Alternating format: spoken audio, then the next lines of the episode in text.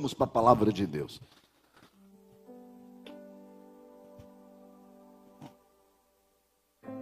Hoje pela manhã, nesse evento de louvor, tocando o céu, com o pastor Paulo César, a gente, logo depois fomos almoçar e, e a gente comentou, a gente comentou, nós abrimos hoje de manhã o, o, o Tocando o Céu, com um salmo da Bíblia, que é o 73, porque nós vamos vir com uma série de mensagens de Deus é bom. E, com, e o texto do Salmo 73 começa dizendo: Com efeito, Deus é bom. De fato, de verdade, Deus é bom. E a gente começou a falar sobre os, sobre os salmos e sobre, e sobre a vida de um levita de alguém que adora Jesus, de alguém que serve, vive para o reino. Eles vão estar fazendo 40 anos só de banda. E ele estava falando que vai fazer um evento, 40 anos de banda. A gente falando sobre muitas músicas que eu cresci ouvindo. Falei para ele: a gente não pode nem dizer isso, porque o outro que está ouvindo isso se sente, não se sente velho, se sente o resto. Eu cresci ouvindo, então é complicado mas eu cresci na fé. E nós começamos a falar, e uma coisa muito me chamou a atenção, é que em Lucas, no capítulo 24, 44 e 45, diz assim, Lucas 24, 44, a seguir Jesus lhe disse, são estas as palavras que vos falei, estando ainda convosco, importava que se cumprisse tudo o que de mim está escrito na lei de Moisés, nos profetas e nos salmos. Jesus reconhece como escritura sagrada os cinco primeiros livros da lei, que a gente chama de Pentateuco. Cinco primeiros livros a gente chama de Pentateuco. Jesus reconhece que os cinco primeiros livros da lei, o Pentateuco, a lei de Moisés como palavra de Deus. Jesus reconhece que os profetas Isaías, Jeremias, Ezequiel, Daniel, Abacuque, Amós, Zacarias, Malaquias, Ageu, Naum, que os profetas ele reconhece como palavra de Deus. E ele reconhece que os salmos são palavra de Deus. E ele coloca os Salmos como um livro profético.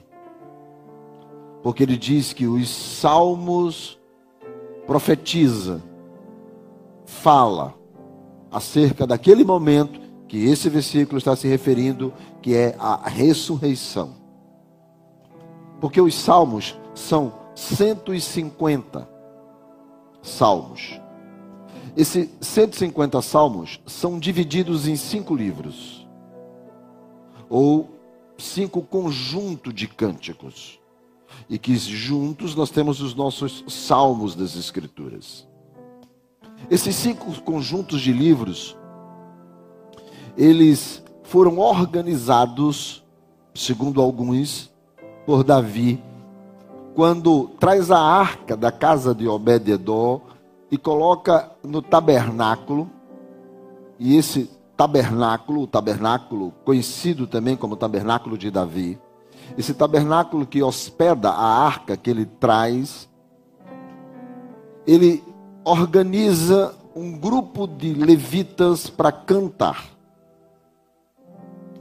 E ele estabelece não apenas para cantar na chegada da arca, mas ele estabelece agora os grupos pelas quais ele também determina que quando Salomão, seu filho, construir o templo, assim fique.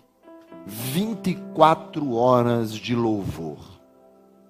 Durante 24 horas haviam grupos que estavam diante do Santo dos Santos, no local santo de Levitas, cantando. havia também que ele estabelece os grupos de, de, de músicos.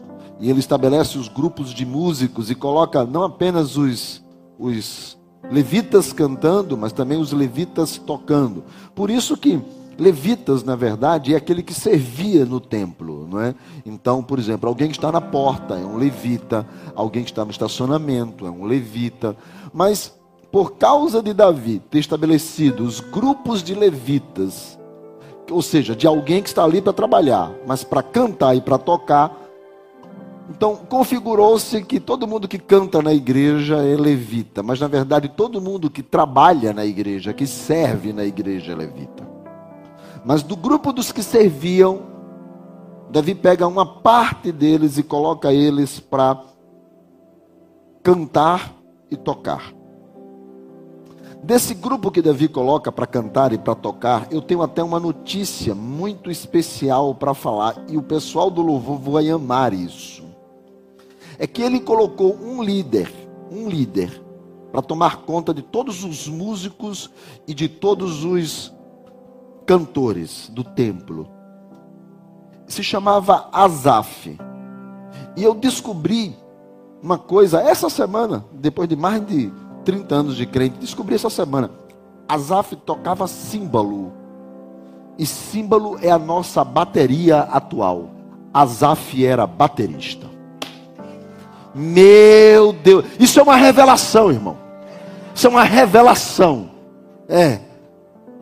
O líder do grupo era baterista. Como pode, eu não sei.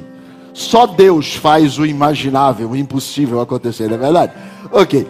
Mas foi assim que Deus fez. E Davi escolhe Asaf, porque Asaf não apenas tinha conhecimento de instrumentos musicais, de louvor, mas também era compositor. Asaf se torna o líder desse grupo de levitas. E o que era que eles cantavam? Salmos. Eles cantavam salmos. Alguns compostos pelo próprio Davi. Dos 150, Davi compõe 73. Alguns até mais do que isso se sabe, porque o Salmo 96, 105 e 106, que não tem autor, em Primeiras Crônicas 16, esses salmos são colocados lá e ditos como Davi, o autor. Mas se sabe que é muito mais. Nós temos 50 salmos anônimos na Bíblia, dos quais alguns desses podem ter sido escritos por Davi. Asaf, o líder, compôs 11 salmos os filhos de 12, os filhos de Coré 11, Salomão 2, Moisés 1, é, Etá 1 e 50 anônimos. Eu acho que dá mais ou menos os 150. Bom, salmos, quando você. Se Jesus disse que os salmos são proféticos, mas são cânticos, quando você está lendo os salmos, eu preciso que você entenda isso. Salmos não tem ritmo. Os salmos, se a gente muitas vezes pegar um salmo, alguns, algumas, alguns, alguns ministérios de louvor musicaram alguns salmos. Isso muito mais lá no passado, não é? Mas hoje você, alguns ainda, não sei, mas é meio complicado porque salmos não tem muito ritmo, né? Você olha lá, por que ele não tem? Porque ele também não tem rima. Né? Pastor, o que é rima? Por exemplo, você vai ver uma poesia ou uma música, é, casar com amar, né? crer, conviver, né? rima. Então, os salmos não têm rima.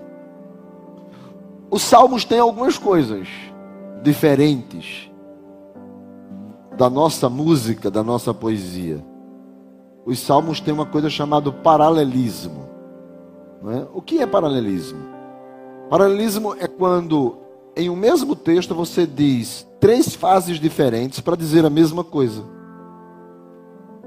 Então você quer dizer a mesma coisa, você repete. Por exemplo, eu até nem, nem, nem dei lá para cima, mas se você achar aí o 103.10, o Salmo 103.10, tem um exemplo de paralelismo. Você vai encontrar muito na Bíblia, né? Não nos trata segundo os nossos pecados, nem nos retribui consoante as nossas iniquidades. Ou seja, ele está dizendo a mesma coisa, está dizendo que Deus não trata a gente pelos nossos erros.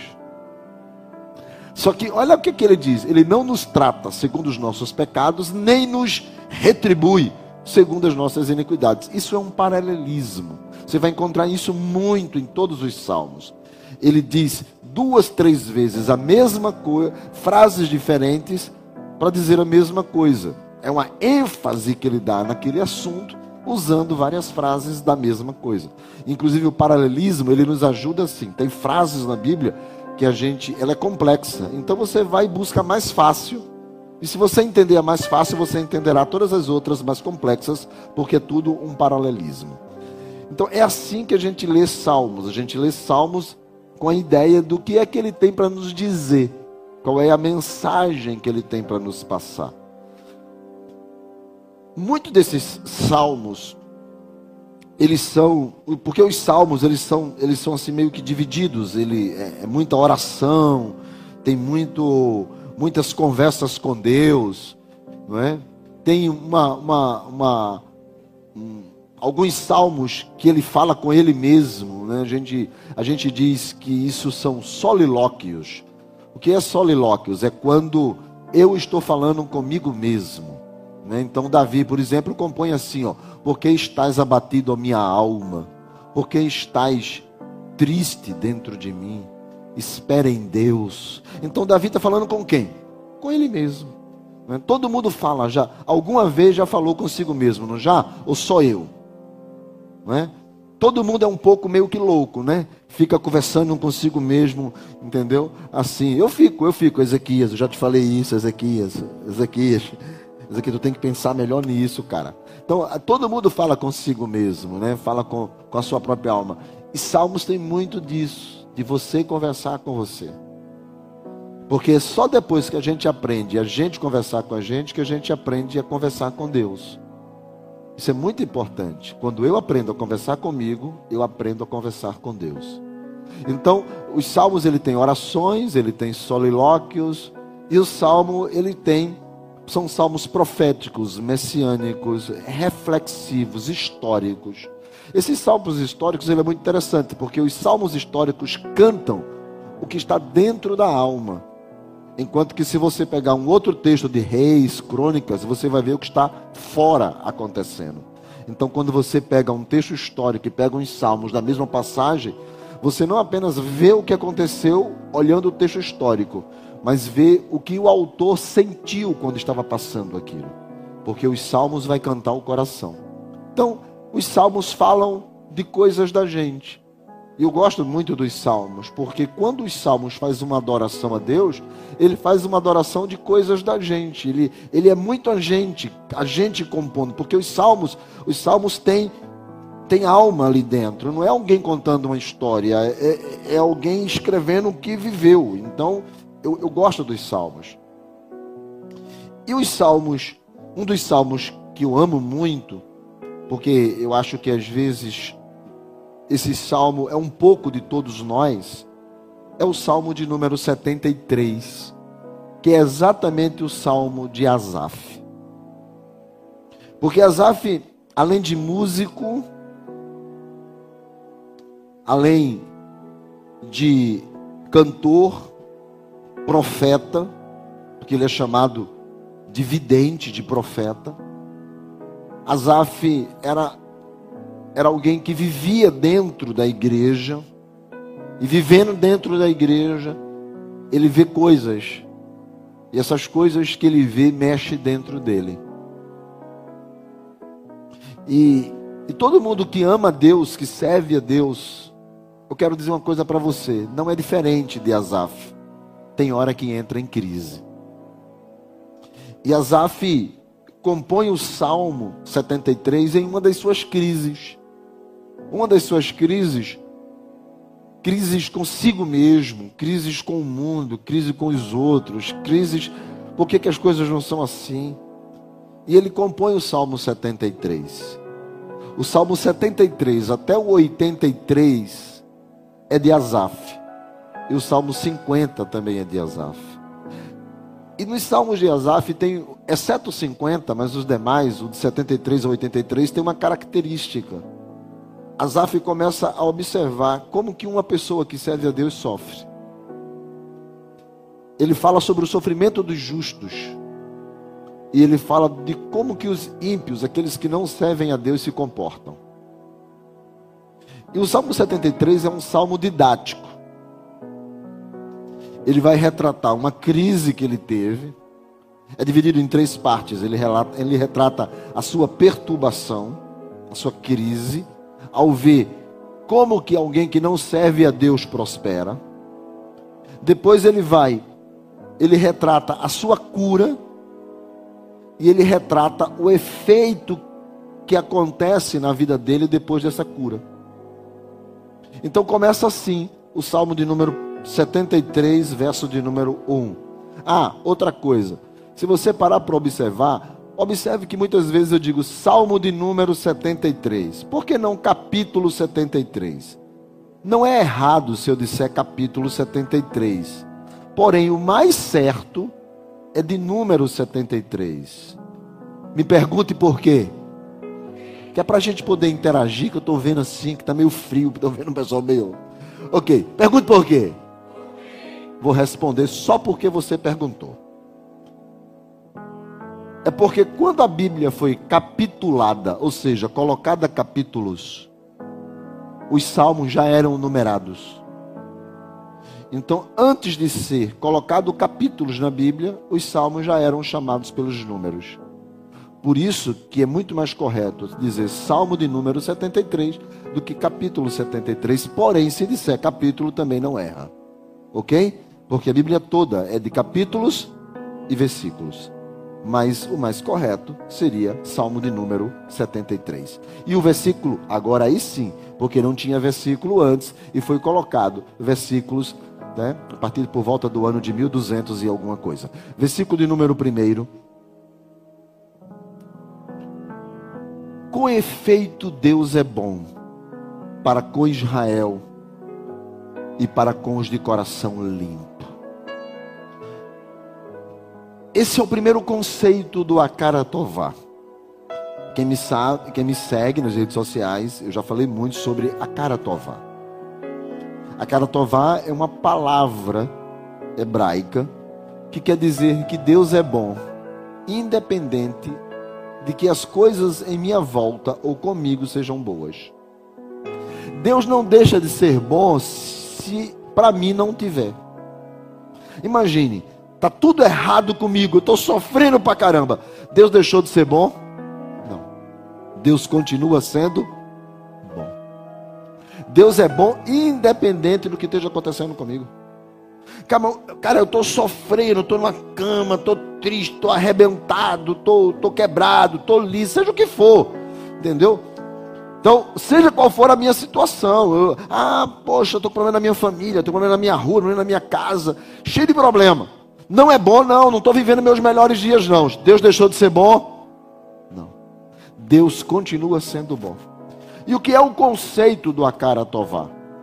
É que a bondade de Deus, ela é tão grande, tão grande, tão grande, que é o seguinte: hoje não está bom para mim, mas pelo fato de Deus ser bom, a minha tristeza pode durar uma noite, mas a alegria virá ao amanhecer.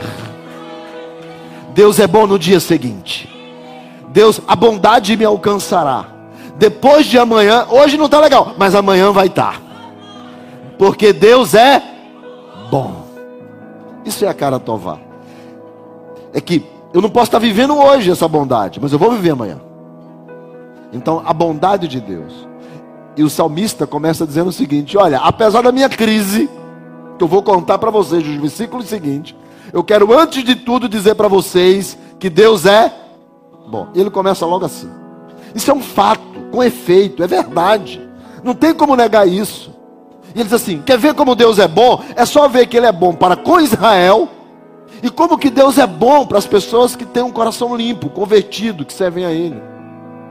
Deus é bom. Agora veja o versículo de número 2. Quanto a mim, ou seja, mesmo sendo Deus bom, mesmo tendo testemunho da história de que Deus já fez, porque aqui todos nós que estamos aqui, Já fomos alvos da bondade de Deus em algum momento da nossa história, sim ou não? Eu já. Eu já. Porque só eu ter casado com a mulher que eu casei é um alvo da bondade de Deus, irmão. Porque eu era feio, débil, liso, quebrado. E ela olhou para mim e falou: tem futuro. Deus é bom. Agora não presta para nada, mas amanhã. ela já viveu uma cara tovar. Ela olhou para mim e falou assim: Esse daí, irmão, ninguém quer, mas eu vou querer, porque amanhã. Então, a mulher de visão.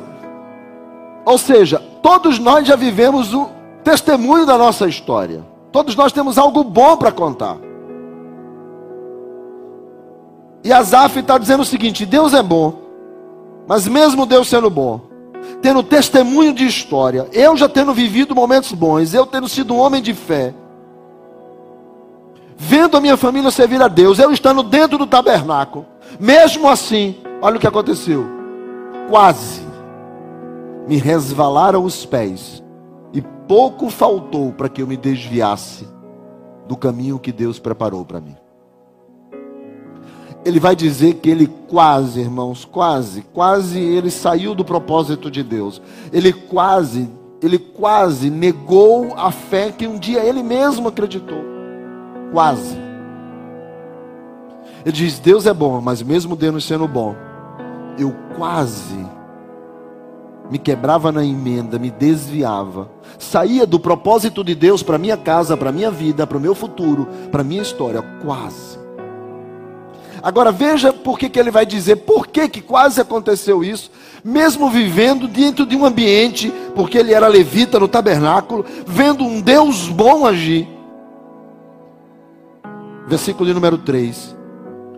Porque eu comecei a invejar os arrogantes. E os arrogantes aqui, ele vai dizer que são as pessoas que prosperam, se acham e dizem: não preciso de Deus para nada. Por que, que eu preciso de Deus? Então ele vai dizer: Eu comecei a desejar, eu comecei a invejar, eu queria de alguma forma, a qualquer custo, porque isso é que é inveja, a ter o que os arrogantes têm, quando eu comecei a ver a prosperidade deles. A prosper... Ele chama esses arrogantes de perversos, que é gente que vai contra a verdade. Gente perversa é gente que vai contra a verdade. Eu já, nós já tivemos uma série aqui sobre isso. O mundo mal, o mundo perverso. E, e os perversos são aqueles que são contra a verdade. E ele diz: Eu comecei a ir olhando para eles, olhando para eles, eu comecei a ver que determinadas pessoas tinham recursos, saúde, bem-estar, uma casa legal, filhos, amigos, viagens, só selfie, com as cataratas do Iguaçu atrás, com a Torre Eiffel atrás, com a estátua da liberdade atrás, e eu só na selfie. E eu comecei a ver isso, e eu comecei a olhar para aquelas pessoas. E, e eu vendo as risadas, as saídas, os amigos, eu comecei a olhar para elas. E na medida em que eu olhava, eu desejei. Agora, irmãos, preste bem atenção. Ele disse que havia um grupo de pessoas arrogantes. Arrogantes é. Sabe uma pessoa? Eu não sei se você sabe o que é uma pessoa arrogante. É aquela que você pergunta para ela mais ou menos assim: Olá, amigo, tudo bem? Como é que você está? E ela pergunta: Por que você quer saber como é que eu estou? Eu estou bem. Na verdade, sempre estive. Gente que se acha. Gente que está sempre acima dos outros que se pudesse não pisava no chão. Você conhece alguém assim? Se não o conhecer, eu lhe apresento. Tem um monte. Gente que é arrogante financeiramente, arrogante profissionalmente, arrogante como gente e arrogante espiritualmente. Tem gente que é tão arrogante que não olha, não consegue nem olhar para você, porque se acha. E essas pessoas, esses vaidosos prepotentes, porque a palavra ali é halal do hebraico, o que quer dizer? Vaidosos, prepotentes, gente famosa que brilha, gente que se vangloria, gente que gaba-se, gente que diz: Eu sou o cara. Não venha com esse papo para cima de mim, mãe, porque eu já tenho, eu já sei tudo da vida. Não venha para esse papo para cima de mim, mulher, porque eu já conheço de tudo. Não venha para esse papo para cima de mim, meu irmãozinho, porque eu sei das coisas. Gente arrogante. E nos versículos 4 e 5 ele vai dar as características dessas pessoas. Como que é uma pessoa arrogante? E ele olha para elas e diz assim: Eu quero ser igual a elas.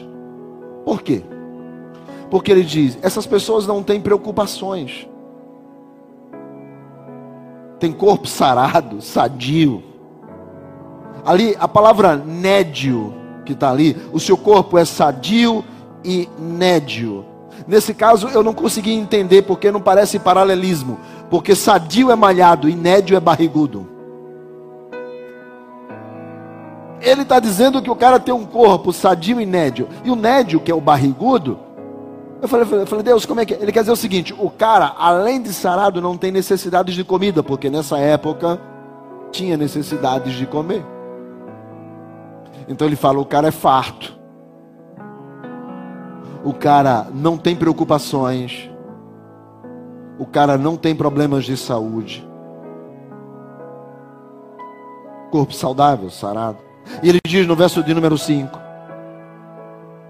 Não partilham das canseiras dos mortais, nem são afligidos como os outros homens. Olha que tipo de gente.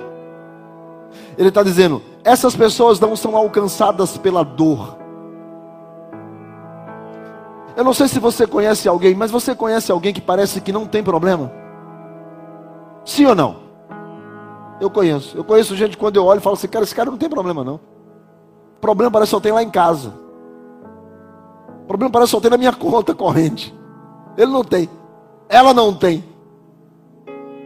É, é impressionante que nós estamos vivendo essa geração. Uma geração de gente que parece que não tem problema. E, e Azaf diz que foi quando olhou para essas pessoas, em um momento da sua vida, que ele também desejou elas, desejou ser como elas desejou ter o que elas tinham, desejou estar onde elas estavam, desejou fazer o que elas faziam, desejou caminhar como elas caminhavam. E ele diz no verso de número 6: Sabe essas pessoas? A soberba os cinge como um colar, ou seja, eles carregam com ele a prepotência. Eles não são pessoas comuns como nós. Agora, verso 7, diz que seus olhos saltam de gordura e o coração brota de fantasia. Ou seja, o que eles desejam, eles podem, os seus olhos o alcançam. Gente que sequer pode. Agora, em dezembro, no dia 31 de dezembro, vai voltar o Réveillon na Times Square, lá nos Estados Unidos, em Nova York, em Manhattan. Dizem que é uma das coisas mais lindas do mundo, eu não, nunca fui. Só dizem. Dizem que é maravilhoso, apesar do frio, diz que é uma empolgação maravilhosa. Quem gostaria de estar? Ok, não precisa responder. Fui olhar o preço da passagem.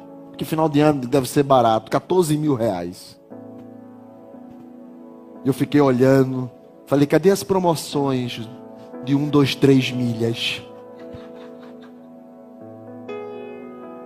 Olhei lá e falei, cara, eu já estou indo embora. Ainda não fui na Times Square. No Réveillon. Agora, sabe o que, é que eu acho mais engraçado? É que Azaf viu isso e disse: tem gente que olha, deseja e vai. E eu falei: por que que essa pessoa pode? E ele diz ainda: sabe esse tipo de gente? Versículo de número 8. Motejam, quer dizer, motejam aí é ridicularizam. Ridicularizam os que não podem. Humilham os que não têm. Falam maliciosamente contra aqueles que não são como eles. Eles são altivos, opressores. E ele diz: está cheio dessas pessoas por aí. Verso 10, 9. Contra os céus abrem a boca, e a língua percorre a terra. Quer dizer, é gente que não é apenas é perverso, que fala mentira, que ridiculariza a verdade, que faz ameaças, mas são pessoas que não estão nem aí para os céus, e não estão nem aí para nada de Deus, nem na terra, nem no céu.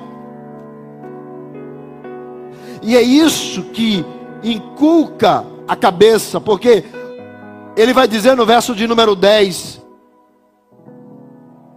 Ele, porque o Salmo 73 é uma oração, e ele vai dizer: Por isso, Deus, o seu povo está dando ouvido para essas pessoas, bebendo deles a largos sorvos, quer dizer, eles estão cheios, plenos estão se alimentando, estão bebendo. A sua vida está sendo seguida por essas pessoas, Deus. Por quê? Porque elas estão demonstrando uma prosperidade que encanta. Elas estão mostrando uma vida fácil que encanta. Elas estão mostrando um, uma maneira de viver fácil que encanta. E o verso 11 diz: e esse mesmo povo diz assim: como sabe Deus? Isso é uma, uma pergunta. Acaso há conhecimento no Altíssimo? Ou mais ou menos assim: Deus não liga, porque essas pessoas têm tudo e não servem a Ele, têm tudo e blasfemam dele, têm tudo e menosprezam os que servem a Ele. Será que Deus, daí nasce o, o deísmo? Um Deus que cria todas as coisas e deixa o homem viver a seu bel prazer. E por isso que alguns dizem assim: sabe, na verdade Deus não se importa. Deus não se importa com a gente.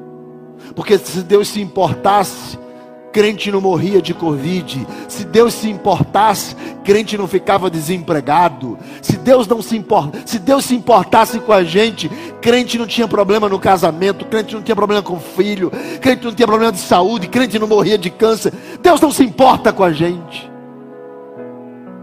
Porque se Deus se importasse como pai, ele olharia para mim e eu não estaria passando pelo que eu estou passando.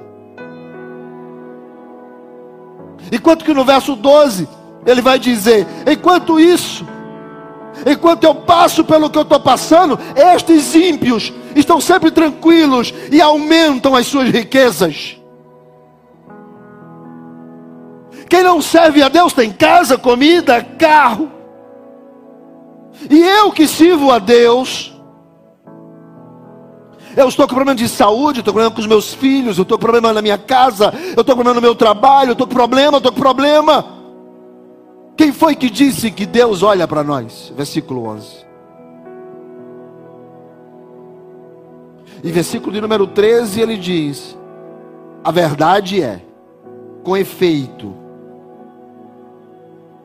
com efeito, a verdade é, inutilmente, eu acho que eu fui crente e fui fiel, e fui verdadeiro, e mantive o meu coração, as minhas mãos inocentes. Ou seja, ele faz uma pergunta aí: será que foi à toa a minha fé? Será que eu fui fiel? Será que eu não ter procurado me contaminar? Teve alguma coisa que eu saí ganhando com isso?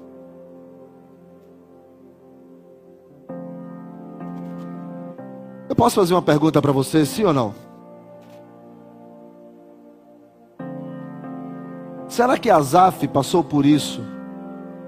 E ele foi o único homem na terra a ter feito essa pergunta? Você já se fez? Porque eu já fiz a minha. Eu já saí no terraço da minha casa e olhei para o céu e disse: Ser crente, o que é que eu ganho com isso? Fala sério. Olha o que eu estou passando. Olha o que está acontecendo com a minha casa. Olha o que está acontecendo com meu filho. Olha, olha. De ser fiel a vida inteira, o que, que eu ganhei com isso? Essa é a pergunta de Asaf. Olha o que, que ele diz no verso de número 14. Diferente dos caras do verso de número 12, que aumentam suas riquezas, ele diz nos 14: continuamente sou afligido, e parece que toda manhã eu sou castigado. Essa é a visão de Asaf sobre ele.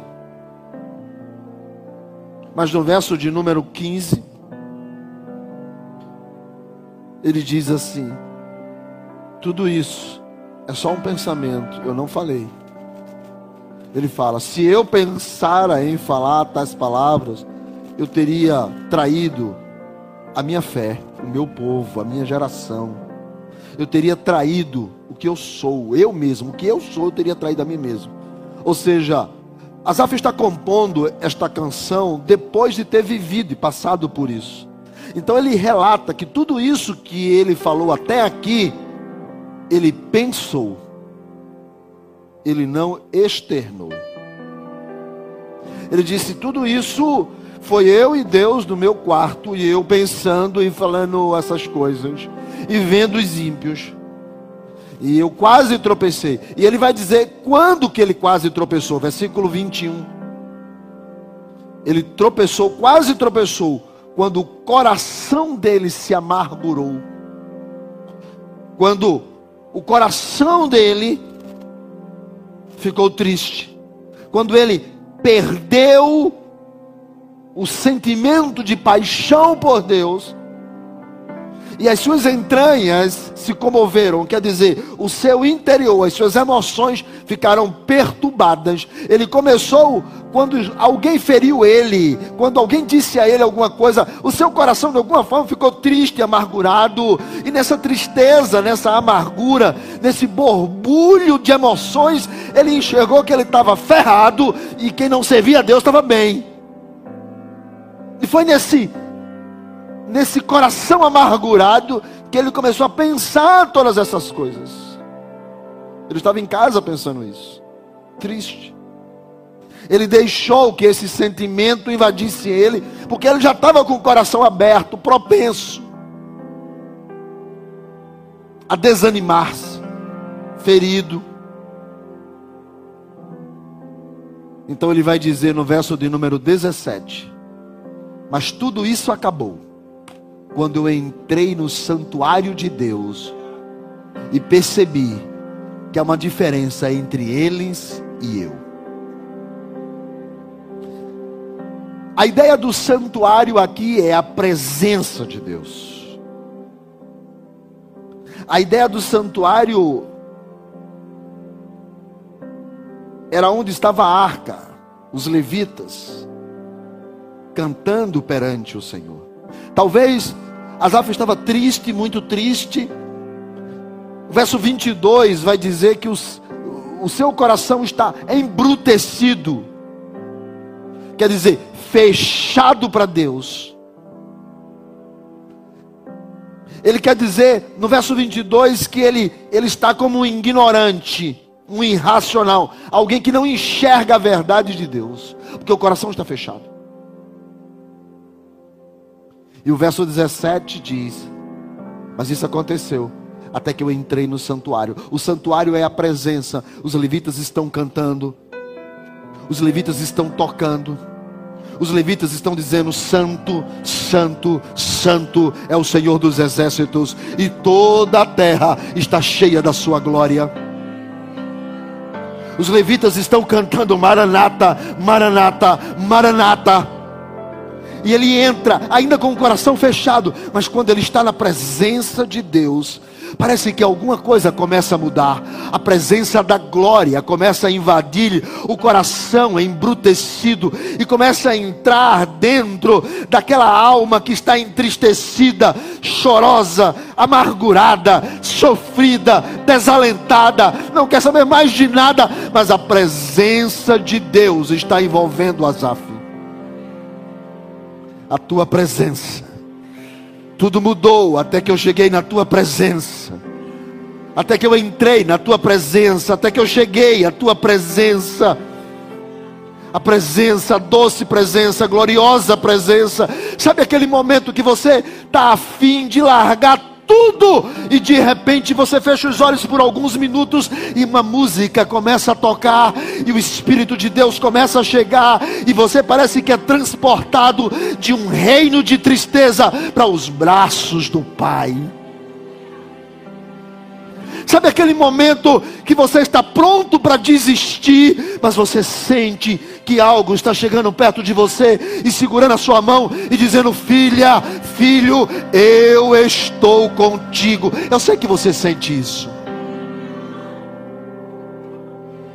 Porque quantas vezes eu já não triste, desanimado, em, sabe, o coração embrutecido e de repente dentro do carro mesmo dirigindo ali e, e uma música começa a tocar e eu estou reclamando com Deus, só eu e Deus e eu estou xingando todas as gerações existentes. E eu estou ali de repente parece que uma glória começa a entrar naquele naquele carro, naquele lugar e algo começa a acontecer. Parece que a presença vai chegando.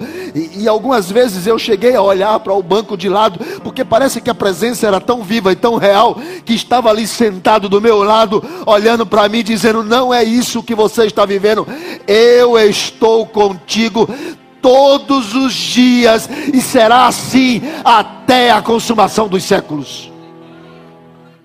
E foi isso que Asaf sentiu.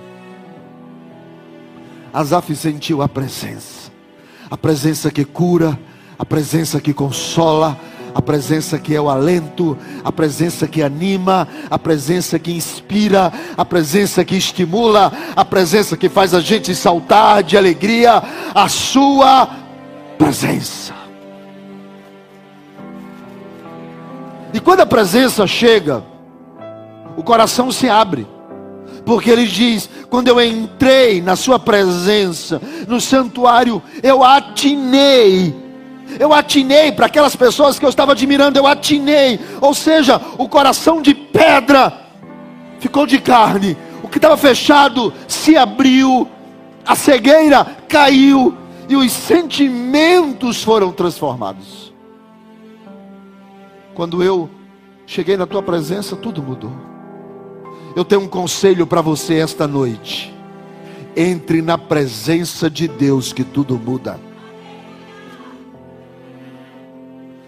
Pastor, eu tenho tanta coisa que está arranhando, comendo minha cabeça, meu coração.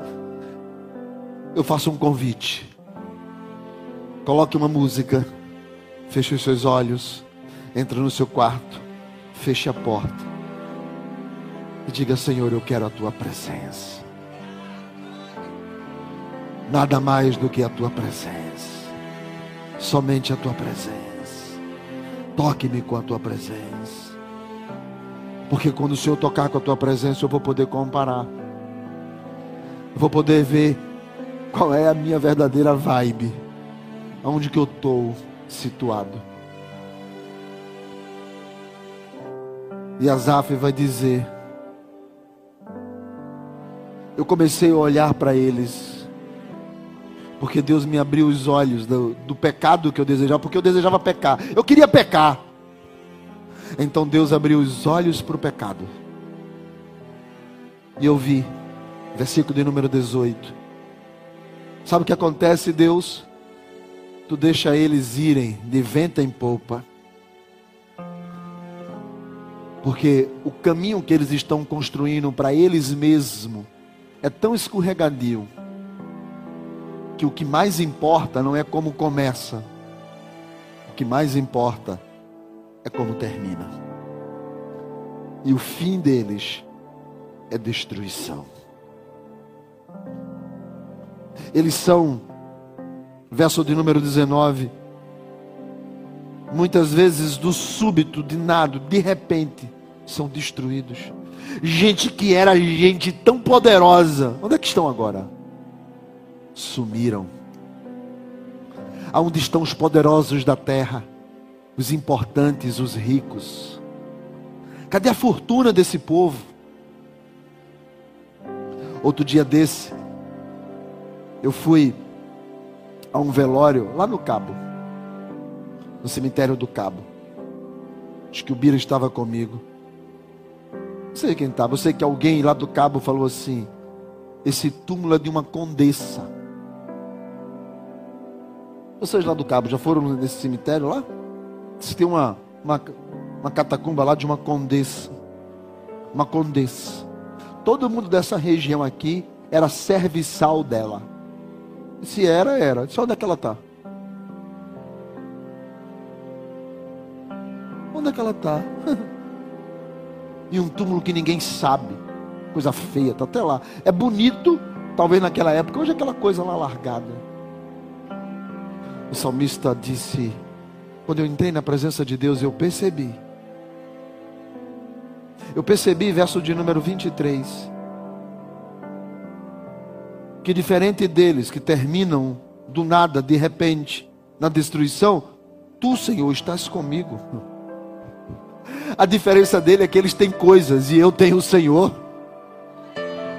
A diferença deles é que eles têm poder aqui e eu tenho o Todo-Poderoso aqui.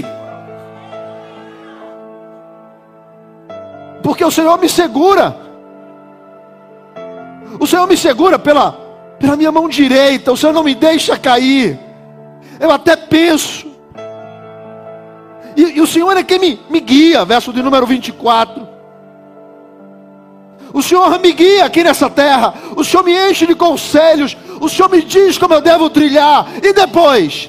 Depois, quando o meu fim chegar, o Senhor me receberá na glória. Eu tenho o que eles não têm. Eu tenho vida eterna. Eu tenho um novo céu. Eu tenho a tua presença. Eu tenho a tua glória. Maranata, Senhor Jesus. Venha, venha, porque eu estou aqui eu estou diante do Senhor. Não são coisas que vão me animar, porque eu tenho hoje e eu perco amanhã. Porque essas coisas, essas coisas, elas, elas se vão. Essas coisas são perecíveis. Elas são uma estrada para a derrota de muita gente. Mas o Senhor não. O Senhor constrói uma estrada para mim o Senhor me constrói com o seu conselho, com a sua palavra. O Senhor me mostra em que passo eu devo guiar. E quando eu guio esses passos, e quando acabar tudo, e quando fechar a cortina, quando apagar a luz, eu estarei para sempre com o Senhor na glória. Porque é isso que importa. Enquanto eles se acabam, eu continuo. Enquanto eles param, eu permaneço. Enquanto eles findam, o Senhor me recebe na glória.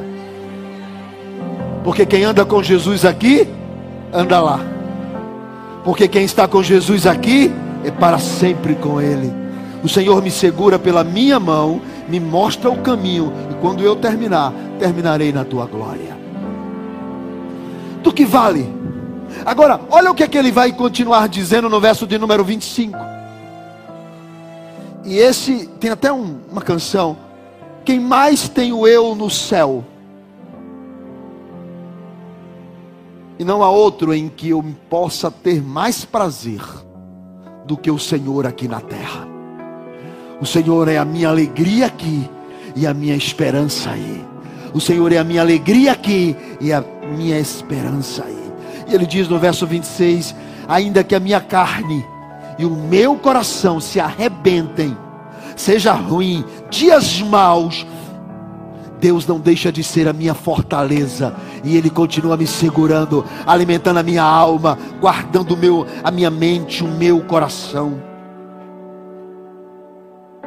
E ele termina no último versículo. Quanto a mim, 28. Quanto a mim, só tem uma coisa que é muito bom: estar junto a Deus. Porque o Senhor Deus, eu coloco o meu refúgio para proclamar todos os seus feitos. Depois que a presença toma ele, ele se torna um proclamador da palavra. Mas olha o que é que ele faz. Diga refúgio. Mais uma vez. De novo. Mais forte. Refúgio. Ele diz assim: Deus, eu decidi fazer uma coisa. Eu não vou deixar de ser bombardeado, triste. Eu não vou deixar de ter dias de ficar acabrunhado, porque eu sou, eu sou gente. E vai ter dias que eu vou estar muito mal. Vai ter dias que eu vou estar mal pra caramba. Mas eu decido fazer uma coisa. Hoje, eu coloco a minha vida guardada no Senhor. Eu entrego completamente eu me entrego, refúgio. Refúgio é quando o perigo vem, eu corro e me escondo, e aqui é o meu. E quando o perigo vier, eu vou me esconder em ti, eu vou me abrigar em ti, eu vou estar colado contigo. Eu decido hoje, tu és o meu refúgio. Eu me escondo no Senhor, eu decido hoje eu não estarei livre das minhas perturbações, mas eu decido hoje: o Senhor é o meu refúgio. E o salmista ainda vai dizer: e a minha fortaleza. Eu decido hoje: o Senhor é o meu refúgio. Eu vou me esconder em ti, eu vou me abrigar em ti, eu vou correr para ti, eu vou, eu vou declarar todos os dias a cara tovar. As coisas não estão boas, mas Deus é bom. Pode haver, pode haver muitas perturbações por aí. Mas a minha casa é do Senhor, porque o Senhor é o meu refúgio. Soube que tem uma notícia aí, o que é? Estão demitindo todo mundo. É mesmo, é. Eu ouvi dizer aí que vai, essa, essa demissão vai chegar no teu setor. Glória a Deus. Está triste não? Triste? O Senhor é o meu. Quem está escondido em Deus. Agora, olha a ideia de refúgio. Quem está escondido em Deus. As pessoas estão escondidas nele.